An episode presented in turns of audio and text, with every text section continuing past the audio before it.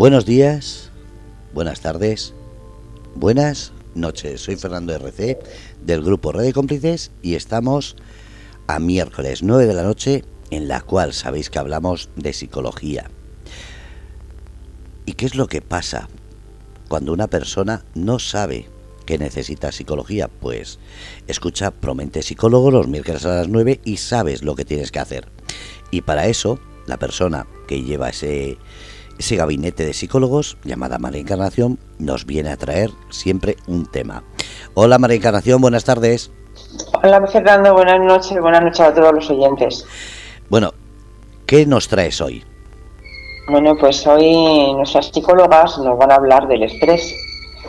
El estrés que, que, que hoy en día en la sociedad la verdad es que hay bastante bastante estrés que tenemos. Entonces, ellas son las que se van a encargar de, explicarte y de explicar a los oyentes lo que es el estrés.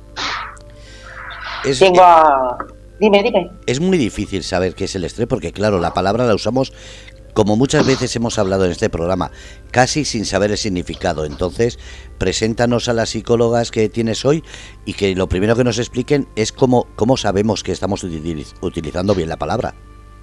Perfecto, te voy a explicar. Te voy a presentar a Isabel García, nuestra psicóloga. Buenas noches. A Rocío Olmos. Buenas noches. Y a Laura López. Buenas noches. Ellas, te van, a, ellas van, a, van a hablar del tema y espero que, que sea interesante y que la gente lo sepa entender. Pues muchísimas gracias, María Encarnación. Hablamos al final. Muy bien. Bueno, pues buenas noches a las tres y lo primero, ¿qué es estrés?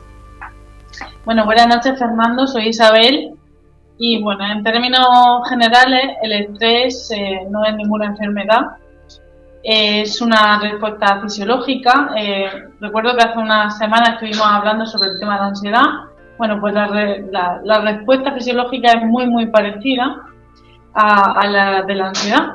No es exactamente lo mismo. El estrés se produce a más a, más a corto plazo que la, que la ansiedad y, la causa no es distinta también. El estrés es, eh, se, se da ante una amenaza y la ansiedad en sí no, no tiene un no tiene un desencadenante concreto. Los síntomas también pueden ser algo parecidos y, y dispares.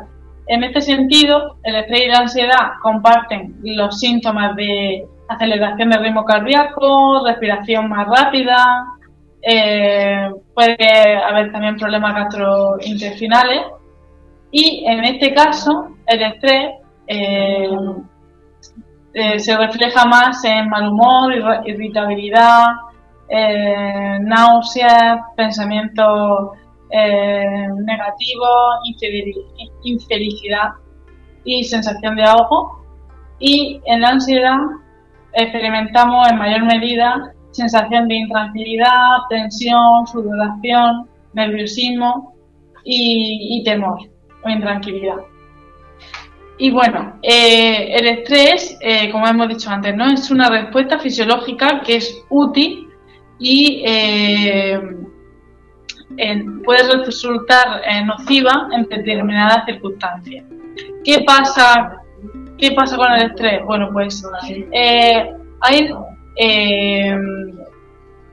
se produce la activación del sistema nervioso autónomo y también con el estrés se produce una secreción de hormonas.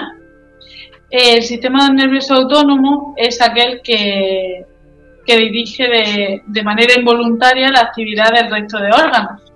En este sentido, eh, el sistema nervioso activa lo que se denomina el sistema nervioso simpático, que se encarga de segregar hormonas como la adrenalina y la noradrenalina.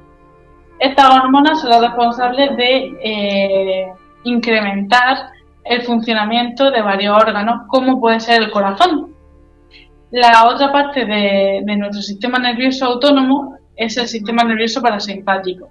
Este se encarga de justo lo contrario, de reducir la actividad de los órganos corporales. Eh, por ejemplo, si, si yo tengo mucho trabajo que hacer y tengo un plazo de entrega, se activará mi sistema nervioso eh, simpático para eh, pues, darme ese empuje y poder finalizarlo. Cuando lo finalice, cuando finalice todo el trabajo, el sistema parasimpático se relajará y los órganos de nuestro cuerpo también se relajarán con él.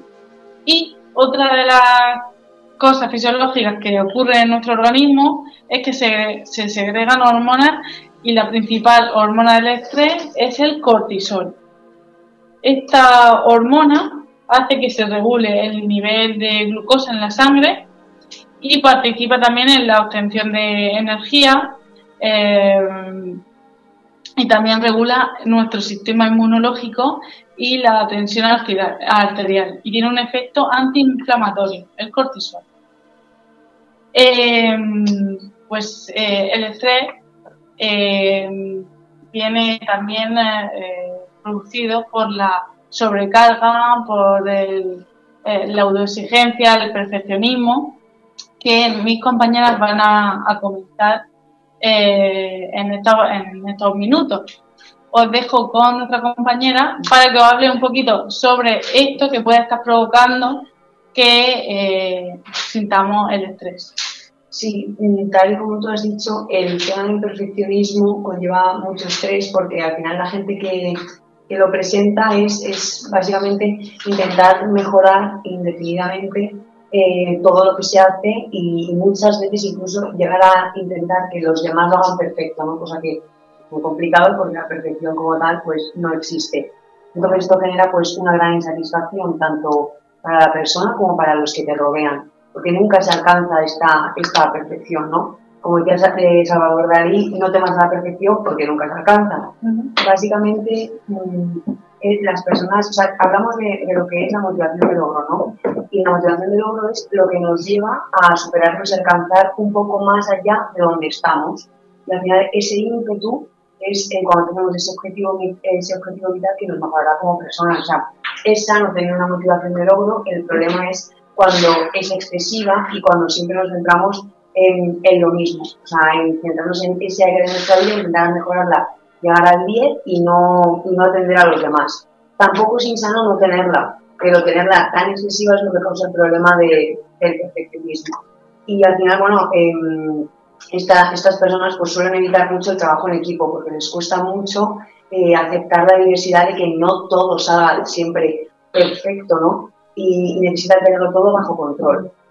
Al final siempre su atención se enfoca en el fallo y no disfrutan de lo que han hecho bien ni, tampoco en, darse esas recompensas, ¿no? Siempre en dónde me he quedado a medias, dónde he podido sacar más, ¿no? Y eso genera pues mucho estrés, mucho cortisol y todo lo que venimos hablando. Y al final, pues esto se ve también reflejado a que es una falta también de confianza, ¿no? Que viene como de dentro, esa inseguridad eh, que puede venir también muchas veces de, de la infancia, de esa excesiva exigencia de creer que uno solamente es válido cuando consigue más y más cosas, ¿no? Como siempre hacia afuera y bueno, son personas que también se, se, presentan pues altamente irritables hacia la crítica porque pueden, no lo ven como una manera constructiva, al final es como un ataque a, su autoestima porque su autoestima se basa en lo que consigo y lo que no consigo. Y, y bueno, al final pues todos tenemos eh, un área de mejora ¿no? y, y, ahí está el crecimiento y la exploración. Eh, si nos pensamos que ya somos perfectos y que todo está perfecto, al final hacia dónde vas, hacia dónde te diriges, porque no vas a tener más en donde explorar o mejorarte y es que siempre, siempre lo va a haber.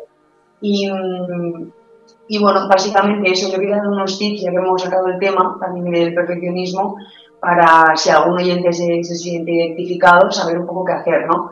Eh, son cortitos, entonces, bueno, el primero sería, básicamente, la perfección mmm, no existe y, y, es pensar el hecho de decir cuántas cosas las que hemos hecho realmente son perfectas. O sea, hay muy pocas y, casi no se sabe ninguna. Entonces, es al final que no, no tenemos nunca esa perfección y tampoco pasa nada, ¿no? Es, disfrutar de, cómo lo hacemos y de lo que obtenemos y darnos esa recompensa igualmente, ¿no? También está bien eso, lo primero que dar, pues a reconocerla, ¿no? Eh, otro tip también es apuntar en un papel todo lo que te estás perdiendo por hacer esa cosa de manera tan perfecta. Y, ver si te sale rentable realmente dejar a un lado todo lo que estás haciendo de la vida, más allá pues solamente pues el trabajo o un examen o X, ¿no? Y también, pues, eh, bueno, por ejemplo, empezar por, por, cosas pequeñas, ser capaz de dejar cosas a medias, ¿no? Y tratar de hacer cosas em, alternativas que lo compensen. Pues si, por ejemplo, eh, tengo un examen súper, súper importante, pero justo ese día viene una amiga que hace mucho tiempo que no la veo, pues bueno, igual no me saco un 10, me saco un 6, un 7, pero también puedo estar con mi amiga. Es decir, bajar ese nivel de cortisol atendiendo a más ámbitos de nuestra vida y no machacarnos tanto con esa autoexigencia y ese perfeccionismo. Y, y, bueno, mis compañeras ahora van a hablar también más de, eso que conlleva el estrés y de más ámbitos que, que lo abordan, porque bueno, es un tema bastante, bastante amplio. Y también, pues aparte del perfeccionismo, eh, también señalar, pues, mm, ya que hemos tratado el tema, de, de, la autoexigencia, que también va muy de la mano, ¿no? Antes de, de seguir avanzando más, la autoexigencia se, se relaciona un montón con el perfeccionismo y básicamente es basar nuestra autoestima en lo que conseguimos y en lo que no conseguimos. Entonces, pues, pues bueno, ahora vamos a ver más del tema también, pero básicamente eso es lo que sería el perfeccionismo. Aparte de, del perfeccionismo y la autoexigencia, eh, también nos puede generar estrés la sobrecarga en el trabajo. Eh, al final el estrés hay que considerarlo como un desequilibrio entre nuestras capacidades y eh, los recursos que, perdón, los recursos que nosotros tenemos para afrontar una situación y lo demandante que es esa situación, ¿vale? Eh, es subjetivo y no una, una misma situación a una misma persona puede generarle estrés en, una, en un momento determinado de su vida y en otro momento no. Por ejemplo, cuando empezamos en un trabajo nuevo, ¿no? Y nos piden una tarea novedosa, probablemente eso nos genere estrés. Sin embargo, al año de estar trabajando en ese lugar, nos piden esa misma tarea, pues esa tarea ya no nos generará esa sensación de, estrés porque ya eh, la controlaremos. Nuestros recursos estarán igualados a, la a la demanda de la tarea. No sé si me he explicado. Sí, pero hay una cuestión que me llama eh, enormemente. ¿Es lo mismo el estrés como tal a eso que nos dicen ando muy nervioso, ando con ansiedad o ando muy nervioso, eh, ando con eh, que no duermo, no descanso? ¿Ese es producido por el estrés o son otras causas? Pues si, el, si no está claro el, lo que produce la ansiedad, perdón, lo que produce la sensación esta de, alteración fisiológica, eh, probablemente sea ansiedad en vez de estrés. El estrés mm, se produce con una demanda concreta. Por ejemplo, pues eso, eh, sobrecarga en el trabajo, eh, los niños, algo concreto, algo específico que sabemos claramente que lo está delimitando. Y cuando eso pasa, cuando, cuando la tarea laboral o los niños se duermen o lo que sea, es cesa automáticamente. La ansiedad no, la ansiedad se mantiene en el tiempo. La reacción es muy similar. Lo que sentimos con la ansiedad y el estrés es muy similar. Muchas gracias.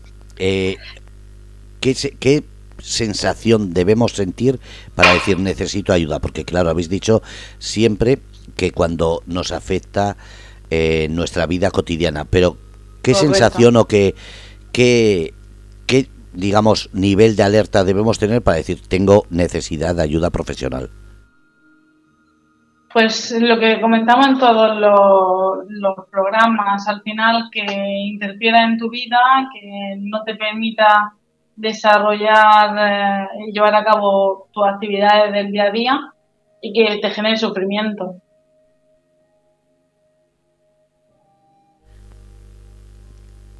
estoy pensando en esa situación en la que el estrés es una enfermedad o es un estado emocional. Es una reacción fisiológica. Es una reacción fisiológica y a mí me gustaría decir y clarificar que el estrés estamos hablando a nivel negativo, ¿no? Es estrés que sentimos habitualmente, pero oye, que, el estrés también tiene su parte positiva, ¿no? El estrés eh, durante toda una época nos ha ayudado a nuestros nuestro pasado a cazar, hoy en día también nos activa, pues no sé, a no perder el tren, ¿no? El, estrés no es malo. Así es. Es decir, ¿el estrés puede ser bueno? Claro, el estrés es lo que nos, lo que nos causa esa activación, ¿no? El, el jugar al fútbol, el yo irme detrás de la pelota, o en lo que nos activa para prepararnos un examen, prepararnos una oposición, eh, realizar cualquier tarea eh, que nos demande atención en nuestro trabajo. Todo eso es estrés. Eh, lo disfuncional es cuando es demasiado elevado y nos bloquea para la acción. Normalmente esa respuesta nos lleva a actuar, pero en niveles elevados nos bloquea. Entonces cuando mm, no es adaptativo. Eso es. Lo podemos ver de una forma mirando como si fuese una campana, ¿no? Que eh, es tanto malo no tener nada de estrés, ¿no? Como tenerlo mucho en exceso. Su exceso y su defecto nos, nos perjudica. Y ese estrés del que hablamos malamente es el que nos perjudica tanto a nuestra salud como a nuestras emociones y, en varias, varias ocasiones. Y, podemos, nos podemos imaginar de, o hacer una pregunta de que, qué es lo que nos estresa, ¿no? Pues tenemos mm, diferentes estímulos que nos pueden estresar a nivel físico, eh, puede existir unas altas o bajas temperaturas, eh, o un dolor, a nivel psicológico, pues una expectativa que no se me ha cumplido. Después también tenemos estresores a nivel social, por ejemplo, que, me echen de mi grupo de amigos de WhatsApp. Eh, hay, hay diferentes tipos de... Fijaros si, si es importante el estrés, que hay personas, hay, hay enfermedades que lo que, lo que le produce a las personas que las padecen es que no generan la respuesta de, del estrés. Entonces, eh, eh, eh, estas personas, por ejemplo, hay una enfermedad que se denomina la enfermedad de Addison, en la que las personas no pueden activar la respuesta de estrés porque sus glándulas suprarrenales no son capaces de producir nivel suficiente de, de ciertas hormonas. Bueno, pues estas personas, cuando se enfrentan a un estresor, pueden entrar hasta en estado de coma. Fijaos si es importante que esto funcione correctamente en nuestro organismo. Eso es. Y podemos hablar también de las principales fuentes de estrés que tenemos hoy en día, ¿no? ¿Qué, es exactamente lo, lo, que nos causa estrés? Bueno, pues hay sucesos eh, vitales que son más intensos o que son más extraordinarios que, nos causan estrés, como también hay eh, sucesos diarios. Eh, voy a explicar un poquito más. un vital intenso puede ser el fallecimiento repentino, por ejemplo, de, un familiar o la enfermedad de un familiar. Ahí estamos hablando de, de un suceso vital intenso. Luego existen sucesos diarios estresantes eh, que implican una menor intensidad, como puede ser el típico ejemplo de, un atasco de, tráfico, ¿no? Y luego tenemos unas situaciones de, tensión, de, estrés crónico mantenido, como puede ser eh, un dolor crónico. Tenemos diferentes diferentes tipos de, estrés. Luego, eh, la atención familiar, la atención familiar, incluso una fuente de estrés paradójica eh, son las vacaciones. El preparar la maleta, ¿no? Correcto. Eso es cierto, que lo dejas para el último día. Y sobre todo, Organizar el viaje y todo, y ahora de todo. sobre todo, que no, no quiero que se nos escape, las relaciones personales y el no saber decir que no. Los límites de los que tanto hablamos. Exactamente, muchas veces lo hemos dicho, pero hay que ver que el poner límites, el saber decir que no, nos, eh, nos da mm, mucha facilidad de no desarrollar problemas con, con el estrés y la ansiedad. Y yo quería también comentar un poquito algunas cualidades que hacen que, que una situación pueda llegar a ser más estresante, Eh, como lo es el cambio o la novedad eh, de una situación, ¿no? que supone una nueva adaptación para una persona que no, no sabe a lo que se enfrenta. Como tú decías, Isabel, el estrés es la diferencia de los recursos que yo tengo con los que me, me pide la situación. Pues cuando hay una nueva situación o un cambio, no sabemos si tenemos esos recursos suficientes, ¿no? Eso siempre nos va a causar estrés, como puede ser eh, un cambio de trabajo. Igual es para, para bien eh, ese cambio, pero eh, vamos con, esa incertidumbre. Otra cualidad puede ser la impredecibilidad de, una situación. Eh, saber que, que una situación va a ocurrir nos da mucha tranquilidad. El no saberlo ya nos, nos descuadran los, los, los planes. Esa incertidumbre, eh, que es una variable que, tiene que ser eh, que tiene que ser tenida en cuenta, ya que está muy presente, no solo en los casos de, de- del que estábamos hablando antes, ¿no? De, del- de, ese cambio o, o novedad, sino la incertidumbre, el saber lo que va a pasar, como, como hemos comentado antes, nos da mucha, mucha tranquilidad y, y el control, el control de la situación. O sea, estamos hablando totalmente de todo el tiempo de, de lo mismo.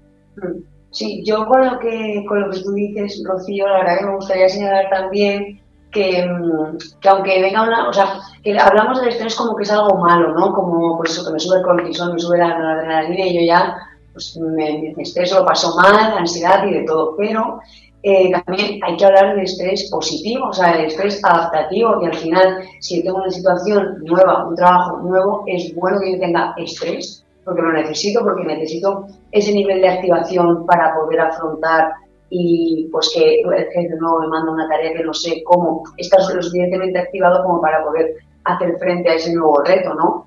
O, sí, o sea, esas situaciones que, que no te esperas que pasen y que tienes que, que afrontarlas y manejarlas. Al final, si no estás activado con un concepto que se llama el arousal, ¿no? que es esa activación que tiene nuestro cuerpo, si no, si no estamos en esa, esa zona, pues igual podríamos eh, atender a todo lo que nos exige en nuestro día a día. Y es que en verdad ahora mismo vivimos una sociedad que sí que es verdad que promueve mucho el estrés, eh, que sí que sería un poco ya más desadaptativo, porque esto es de a cuanto más llegue mejor, cuanto más abarque mejor, y cuanto más llegue a mi casa, mm, mejor. Y eso al final tampoco es así, ¿no? Pero sí que quería destacar, destacar un poco el papel positivo que hace, que hace el estrés, porque al final es algo que venimos eh, aprendiendo desde pues, de la caverna, ¿no? que venía un león a comerme y yo tengo que salvar. Entonces, aunque eso no se adapte a la sociedad de ahora, sí ver los puntos positivos que, que este que puede tener, ¿no? Y, y, bueno, básicamente eso, eso sería el estrés y que es verdad que, por ejemplo, ahora los niños pequeños lo vemos mucho, ¿no? Que como nos dice también la, la psicóloga Marian Rojas, que los niños parece que tienen ahora una agenda de, de ministros y que van a todos lugar súper ocupados, porque también lo ven en sus padres y, eso es la cultura de cuanto más mejor. Y tampoco es así, ¿no? Y es lo que queremos visibilizar un poco también eh, con todo esto, de que un poco de estrés está bien, pero saber pararlo eh, cuando es conveniente. Y, y, bueno, no sé si mis compañeras quieren añadir también algo más. Bueno, en, en línea lo que estabas comentando, Laura, el hecho de, de esa, a nivel de, de, la sociedad, lo que nos exige, esa productividad, ¿no? De cómo está cambiando todo, entonces está perjudicando bastante y tenemos muy poco en cuenta de algo que nos mucho, el autocuidado, ¿no? El, eh, vamos como en piloto automático, no paramos y, como perro sin, ¿cómo, cómo es el dicho? Sí, pollo sin cabeza, vamos. Pollo sin cabeza, el pollo sin cabeza. Totalmente, y esto se, se puede ver en, en todas las enfermedades. También me gustaría relacionar el estrés está porque nos perjudica a nivel físico, ¿no? Esta generación de, de cortisol, como ahora cada vez también hay más enfermedades. y- Sí, merma mucho la salud al final porque es un estado de tensión eh, constante y lo que tú dices lo del piloto automático es como cuando tengo tiempo para mí, si es que estoy ocupado todo el día porque así valgo más o cuanto más, más tareas haga y cuanto más complete muchísimo mejor más valgo. También es como no, el autocuidado también es necesario, relajarse, eh, los problemas del sueño también vienen mucho relacionados por ahí, de durante todo el día voy súper estresada, súper estresada, súper estresada, cuando tengo un momento para pensar es por la noche y ya no lo duermo, porque todo lo que no he pensado durante el día por el estrés que he tenido lo saco luego por la noche, ¿no? Entonces se ve muy relacionado con un montón de áreas de nuestra vida y, y también sobre todo el estado de ánimo, que es que eh, el, eh, el cortisol y todo lo que produce el estrés afecta mucho a la hora de, de cómo de cómo nos presentamos a nivel anímico, de ir más relajado, más tranquilo, más alegre, aquí estresado que se saltas a la mínima. Entonces, pues sí. tanto en la cognición como en la emoción. ¿Puedo? Sí, Sí, perdón. A ver, en el chat, eh, por ejemplo, Feli decía, me cuesta entender lo que es ansiedad y estrés. ¿Cómo podemos explicarle para que se entienda? Pues la ansiedad es eh, una, una reacción fisiológica. Las dos son una activación fisiológica de nuestro organismo. La ansiedad se produce mm, sin que el estímulo esté delante, se puede producir sin que el estímulo eh, esté delante. Muchas veces no es un estímulo, estímulo concreto lo que lo produce. Y eh, el, el estrés se activa cuando existe un, una amenaza, más que amenaza, una demanda, una demanda. Y la ansiedad se va a alargar más en el tiempo y el estrés va a desaparecer conforme desaparezca esa demanda. ¿Vale? Vale, y, sí. la ansiedad puede aparecer también cuando no, no hay ningún estímulo amenazante, Exactamente. no hay ninguna demanda, Ujú. que Va- simplemente aparece anticipándose a, a cualquier situación. Exactamente. Vamos a seguir con el chat y seguía, eh, Luna, por ejemplo, decía, eh, la ansiedad da mucha agitación mental, física, aceleración de los latidos del corazón, incluso sube la tensión arterial. Llega un momento en que no puedes controlarla. Eh, hoy hablamos de estrés y entonces me dice, el estrés eh, es muchas tareas, trabajo, tener que hacer cosas al mismo tiempo. Digamos que el estrés sin controlarlo es la antesala de la ansiedad. Dice que así lo entiende esta persona. Eh, ¿Crees que es así? Bueno, no tiene por qué. Hay personas que eh, el, estrés prolongado al final lo que le genera es un trastorno de ansiedad o problemas de ansiedad, pero no tiene por qué. No tiene por qué desencadenar un problema de ansiedad. Es decir, la, eh, la ansiedad ya la hemos tocado, pero este estrés es un estrés, por un lado, que nos puede perjudicar hasta cierto momento, pero también nos puede dar esa vidilla suficiente para salvar, salvar cualquier obstáculo o situación en un momento determinado. Esa es la diferencia, Así digamos, con el estrés, con la ansiedad.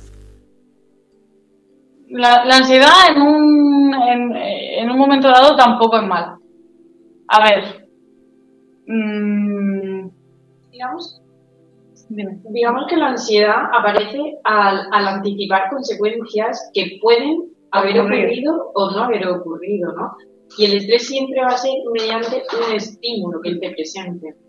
Y como estabas diciendo, Isabel, eh, el estrés en cuanto se va el estímulo, ¿no? Por ejemplo, yo tengo un examen y llevo dos días que, que estoy muy estresado. Yo puedo confundir ese estrés con qué ansiedad tengo, ¿no? Muchas veces usamos el sinónimo lo hemos hecho todo el mundo en el momento que yo ya he terminado ese examen, que ya me he examinado, yo ya no tengo estrés. Y estoy mucho menos ansioso. No, lo que pasa es que ya no estoy estresado, no, no tengo esa, esa activación que me enfrentaba a- al día del examen. Ya ha desaparecido. ¿Qué pasa, por ejemplo, cuando en el tema de ansiedad, una persona que tiene, por ejemplo, ansiedad en el trabajo, ¿no? eh, que no hay un motivo exacto, no hay un motivo de si yo tengo, me dedico a, no sé, tengo un restaurante que voy a dar una cena mm, de 50 personas, por ejemplo, se me ocurre, eh, que no hay un motivo exacto, ¿vale? Que, que, es un fin de semana igual que todo, que voy a tener los mismos clientes, que, que, y estoy con ese nivel de activación, que no es congruente con, con la situación. Ahí estaremos hablando más de ansiedad. No sé si ha quedado un poquito más claro. Sí, la verdad es que ha quedado más claro porque decía Feli en el chat, gracias Fernando, gracias a vosotras, que dice, lo voy entendiendo. Eh, ¿Hay alguna situación eh, en la actualidad que produzca graves casos o más casos eh, de estrés? Digo porque últimamente cada, cada situación laboral parece que, no sé, estresa yo me acuerdo cuando era joven que los únicos que decían que eran eh, situaciones de estrés eran los de la bolsa, que estaban todo el día eh, vendiendo y comprando y parecía que eran los únicos que lo sufrían. Y ahora al revés, parece que todo el mundo tiene estrés o ansiedad o un montón de sinónimos que yo creo que son mal usados y no es una terapia ni es una eh, razón psicológica, ¿verdad? Al final, mm, el, todo el mundo hoy en día yo creo que, hemos experimentado o experimentamos eh, esta sensación de estrés porque existe una sobrecarga de tareas en nuestro día a día. Como han dicho mis compañeras antes, ¿no? Vivimos en modo automático, con prisa para todos lados, con reuniones, con, eh, con tareas, con obligaciones, ¿no? Eh, quien tiene niños, pues con sus niños, quien, quien no los tiene, pues con el trabajo, que, o sea que las causas que generan estrés son muy diversas. Van a depender también de la, eh, bueno, de lo que la persona haya vivido o de las estrategias de afrontamiento que tenga la persona, es decir, de la capacidad o la forma de ser o los rasgos que tenga la persona. Es subjetivo realmente, Isabel, porque las cosas que te estresan a ti no me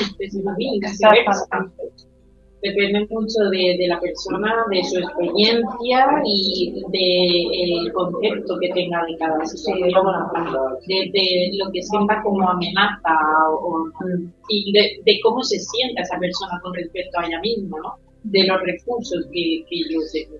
Exactamente, ya no solamente son los recursos reales que la persona tenga para afrontar la, la, la situación, sino lo que yo creo que tenga si es una persona muy segura y dice, yo esto lo saco, lo mismo le genera menos estrés con la persona que dice, pues yo esto no sé cómo, cómo hacerlo. Eso es. Eh, bueno, estamos hablando un montón de estrés y, a mí me gustaría, eh, pero no se escucha, ¿verdad?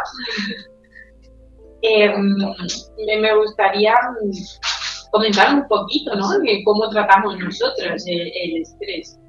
Y es que contamos con diferentes estrategias o, técnicas para hacer frente a, las situaciones de estrés que, significan un desajuste entre la demanda del ambiente y la capacidad que tenga una persona para, para afrontar ciertas situaciones. Eh, me gustaría hablar de un modelo de, gran referencia en nuestro, en nuestro programa dirigidos a gestionar el estrés, que es el modelo de inoculación al estrés.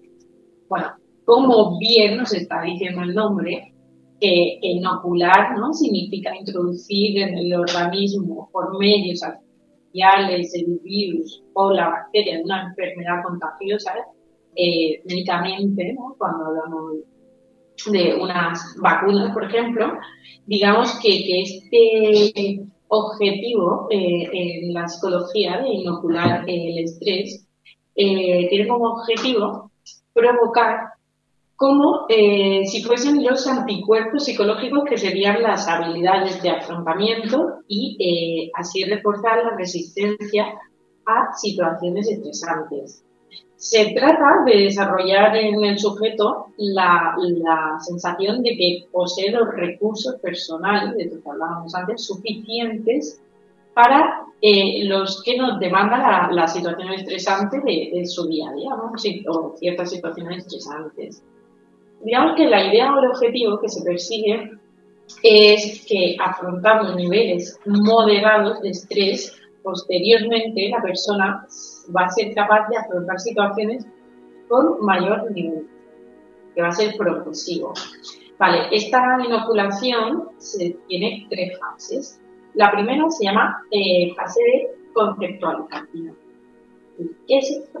Como bien indica el nombre, otra vez, eh, se trata de, una fase informativa en la que se, se, realiza la psicodización, en el concepto de que, lo eh, de que si estrés para la persona, para que la persona sepa cómo le está afectando, sea capaz de reformular eh, su estrés en términos y que sepa qué es lo que puede hacer y qué herramientas tiene para afrontarlo.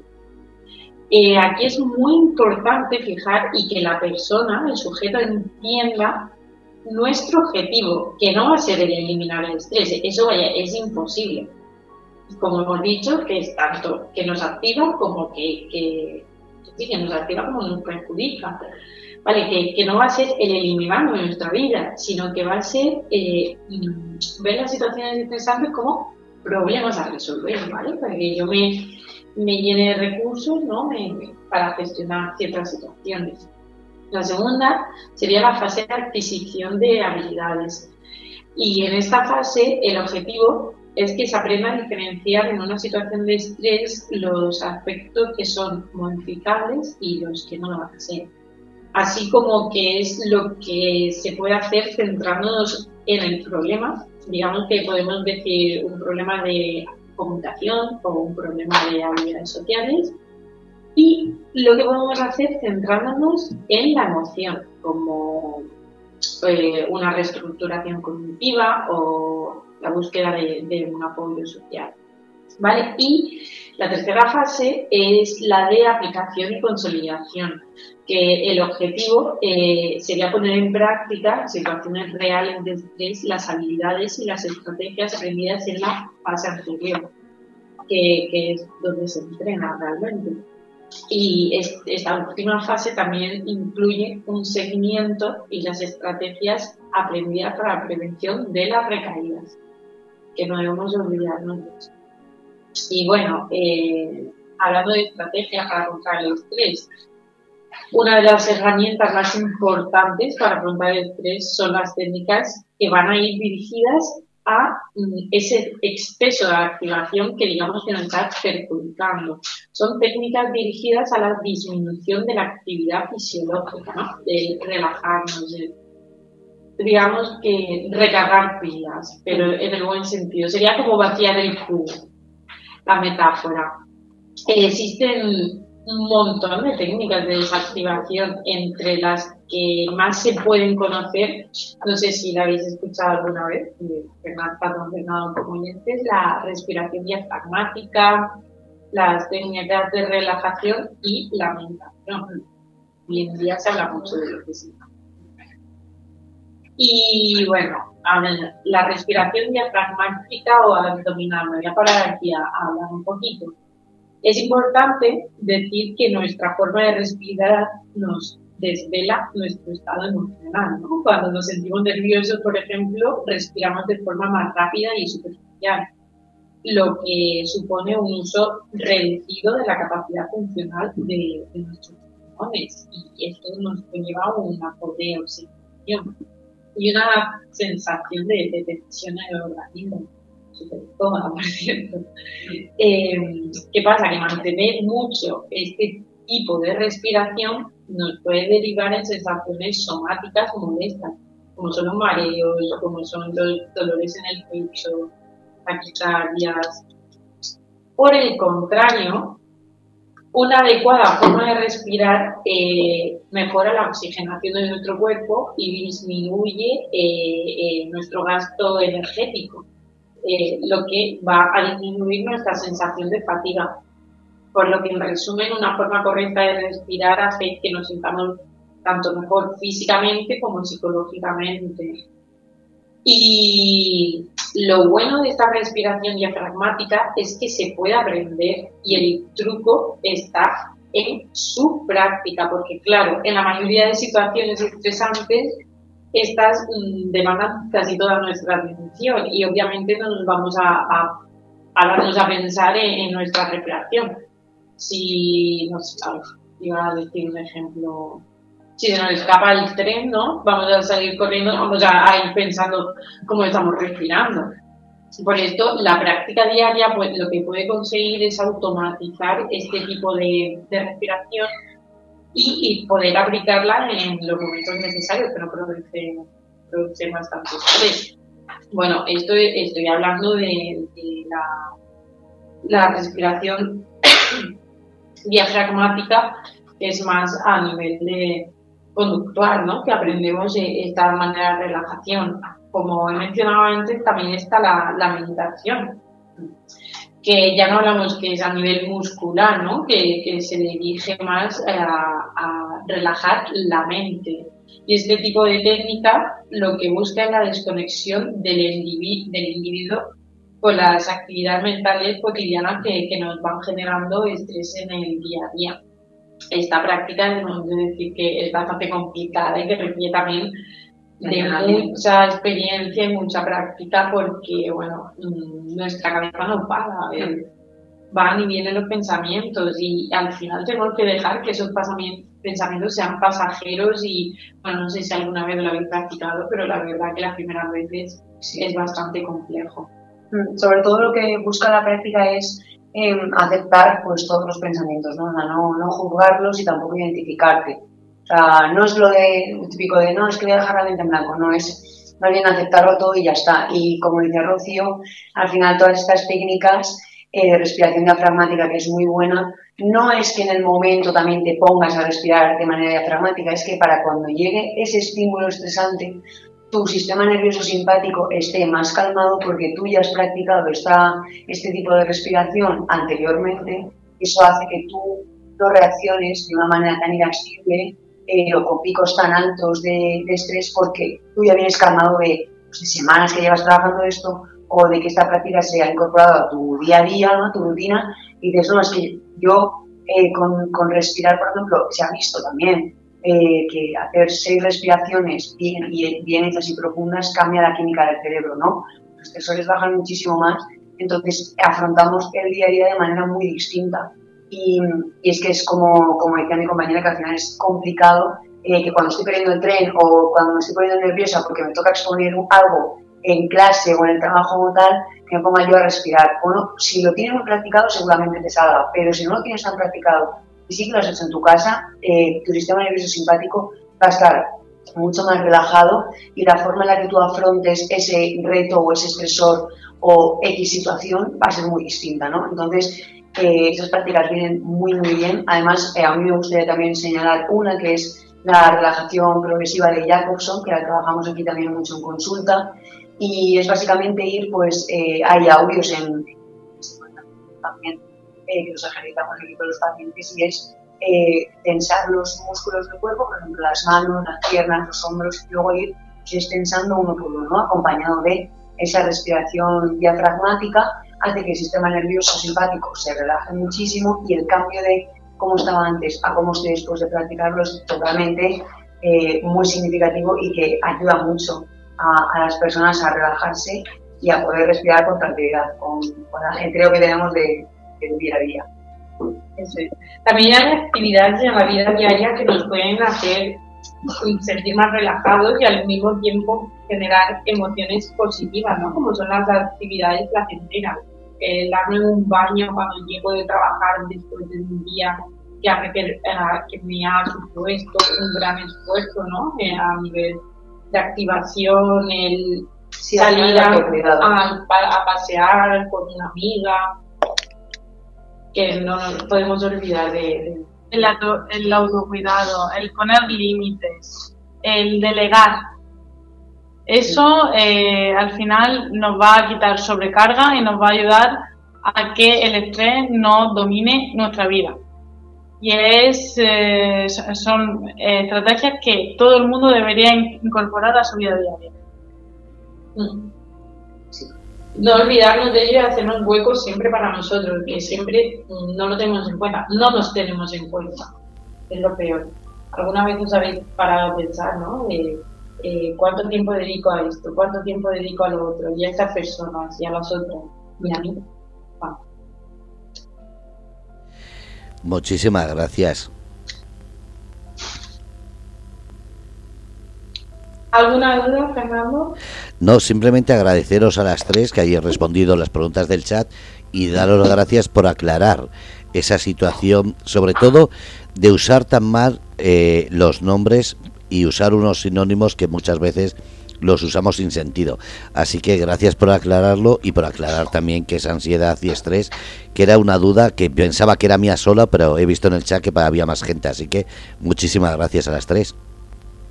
A ti, Fernando, y a María Encarnación. Aquí estoy. Bueno, pues dinos dónde pueden encontrarte, porque claro, eh, no solamente hacéis cita en Murcia Capital, sino a través de las redes y a través del online, se puede ahora mismo eh, contactar y tener terapias con vosotros. Exactamente.